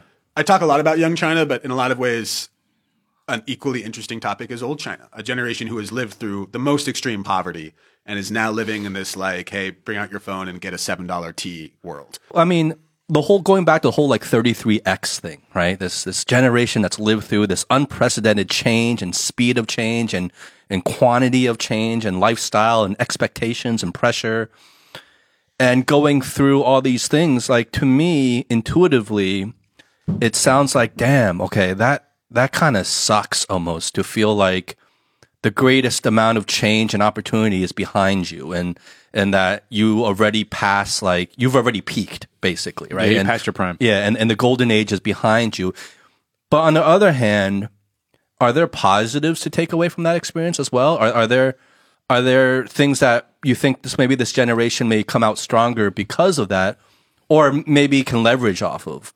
in some ways the defining question of every generation around the world, which is a grand thing to say at the beginning of a sentence. but it's it's true is and we're going to try to ask this in this study is do you think you'll live a better life than your parents? Which is different than do you think if you have more opportunity than your parents? Because if you were to ask that question to Americans, do you think you'll live a better life than your parents? There's a lot of question marks right now in, in the States um, in a lot of ways, we're in identity crisis there. I think if you were to ask that question in China, there's no doubt materially. Like it, it's it's by the way, it's a very easy bar to pass in a lot of ways. Like you talk with the older generation, and like they again, 1990 when they were having when they had their children, it was a much different China, and so the ability to live a better life, there's a relatively low threshold in China still, and so I think the answer to that is yes in China. The question is, do you have more opportunity than your parents? It becomes more complex. And so, and so again, what I think we're basically seeing now, and, I don't mean to like bring up the government verbiage around this, but I actually, I think there's some truth to this. You're talking about qualitative versus quantitative growth and qualitative versus quantitative changes and qualitative versus quantitative definitions of happiness and qualitative versus quantitative uh, definitions of a good life that are now being negotiated and, and in some ways that me i think that's a very healthy pressure valve from first tier life is better first tier jobs are better. Everything else is worse. First tier uh, uh, work in finance or work at Tencent is better. Everything else is worse. Like those are very linear definitions of success. And suddenly i think what you're seeing is as opportunities are decreasing not being eliminated but being less just like the sky is the limit it's much more what's right for me. How can I create opportunity that makes sense for me? Um, different than just what's a what's a societally objective flat definition of what what would be the best outcome. Um, and so in some for some people it's depressing, for sure. Um, and for some people, there's suddenly the space to go be a skateboarder in Chengdu and run a coffee shop th- that's like pays the bills but isn't making them Mm, all rich. good. that's like, hey, my parents were not trying to figure out how to use a surf skate, uh, and like and cruising to Hainan once every year to chill in Houhai with the other Chengdu and Shandong folks, which for some reason are all the people in Houhai, which is Yeah. a, a place in Hainan. Not so so. In those are the types of again lifestyle questions is it growth questions? Are they going to be able to change their lives quantitatively as much as their parents did in their lifetime? Definitively no. Unless they're like the one, you know, the one in a billion who creates, you know, the next Pinduoduo and and whatever. Um, but do they have lifestyle considerations that their parents could never have dreamed of? And then more societal space to make those? Definitively yes. And the irony of it is like every generation is made possible by the previous one and it's also a response to the previous one. You know, this is something I've been wanting to ask you is that you know, you, you can come to certain summaries and conclusions looking from the outside and looking at the objective facts, I guess. But I think like there is also an innate fallacy in terms of surveys when you ask people directly about themselves because I think all of us as humans, we have a tendency to dra- dra- dramatize like what we're going through ourselves, right? And and everything we go through is so much worse or intense or better. Some of that main character energy. Exactly. We are the main character in our own movies. And so I think maybe if you ask a lot of the youth generation now directly, you know, they might say, yeah, I feel like I don't have as many opportunities or I'm not as free or I'm not as happy as the previous generation. I mean, how do you, which might, might be true. I'm not saying it's not, but like, how do you balance that perspective bias that's innate in like I think all, all humans versus maybe like the objective facts and figures, I guess. So this is like a classic psychology question. Uh, I remember learning about this like freshman year and thinking about it because I now do a fair amount of survey work and and both within organizations and and for general population and And there's the classic thing is like, I think the example in the psych textbooks are, what car would you like for yourself? Uh, or like, what car would you buy? And so there's some like real action associated with it. It's not just like, you know, close your eyes and fantasize. It's like, what kind of car person are you? What would you buy? And people often say like Mustang. Like I'm a Mustang sort of guy. Like that's and I'll and I'll buy that. That's just the sort of person I am. And and this is from like the 70s and 80s, so this was pre-social media. And so what people were realizing though is like they would they would say Mustang and then people would design the Mustang, but people were still that that person would then go out and buy a Nissan, which is a little different. Like or like a Volvo, which is like I'm a family man, I'm safety. like it's it does not scream the same things that a Mustang does. And so the shift in questions is not what would you buy, it was what what would your neighbor buy. What was able what we were able to do back then is that if your neighbor was your neighbor, they were probably the same exact socioeconomic strata as you. Uh, particularly in the U.S. with with the way that property markets work and, and the spread of of um, suburbs worked is like it's likely that the home value and the job and like it was it was easy to be like, hey, whatever Joe would buy is probably what I would buy. It's like it was a much more accurate telling of of that of the, even that person's behavior versus what they themselves would report. And so when we ask people questions, it's often asking about their peers rather than about themselves. Because when people are thinking about themselves, there's like this vortex of emotion that's associated with it. And, you know, the meification of everything, like if people have their, you know, a cam- they're, they're pointing a camera at their face a lot, you're, you're inevitably putting yourself at the middle of a story in a way that just wasn't the case 30 years ago. It becomes even more important when you're trying to predict human behavior to be like, hey, what's like, what's a you who's not you because you are this incredible individual who's who's the only one of you. You know and none of us are except for eric with an a. Like we all we're all none of us. None of i mean pretty much. Like i've I, the, one of the funny parts about being in china um again and like seeing young foreign like i was 22 when i first moved here. I was 20 when i first came. Y'all look exactly like we did like yeah the style is different in like gen z like baggy pants versus tight pants like what an incredible difference but i mean like that level of assuredness that they're walking around campus with or or temerity because they're nervous or or like what whatever it is it's like it's so similar to the way that i probably felt and like the outcomes that we're going to have are all different but like there's far more similarities No human humanity. behavior that exists now hasn't already existed like 10,000 years ago. For sure and There you're you just go. plugging in different inputs and expressions and Yeah. hardware But like- to but express But Eric might be the first Eric with an A. Who He- knows? Well, you know, my guess is like in in like you know in ancient Iran or something. There was some like I mean, like you never know. Like the Peloponnesian, like there's a Pel- Peloponnesian king somewhere who like you know was like you know Yeah. the way that I would spell this. Um, or it's like e is so passe. E is so passe, and people are going to feel this way. Uh, no, I have no idea. love but it. like, but like, I mean, like spell like the, even the Rome. I mean, look, I first landed in Suzhou. Suzhou used to be spelled S O O C H O W. Suzhou. Oh, yeah. The old romanization of things, which is a ridiculous way to spell it if you know Suzhou is how it's pronounced. Uh, but like Suzhou University is how it was, and like S- Szechuan food yeah, yeah, Yeah, yeah. yeah, yeah. it's Sichuan, man. Like, and so I go back and they're like, "Oh, do you like Szechuan food?" I'm like, I lived there, and it's not Szechuan. But like, like Nanking or yeah, something. I mean, there's the old romanization for things, and so like, there's these things. Do I'm basically trying Yeah. to create a way in which Yeah. I'm not being an asshole for saying Eric might have Oh, been no, spelled a an certain way in the Peloponnesian War, but like, it's the, these things, the romanization. Of I mean, everything it's like. Bombay, right? I mean, like we're just Yeah, when yeah. you're not like native to that culture, like, and I understand this coming from the other side is that it's just you don't have the sensitivity to it, right? Whereas like if you're from that culture, it could be even offensive to you. Like I would just say, okay, Bombay. Right now it's Mumbai, Totally. right? But I'm sorry about the Eric joke. No, don't No, never I- apologize. I would never apologize. no, it's the great. show. It's great. It's great. But um, look, Zak. Um, honestly, I say this a lot, but I, I, I, you know, I really mean this was.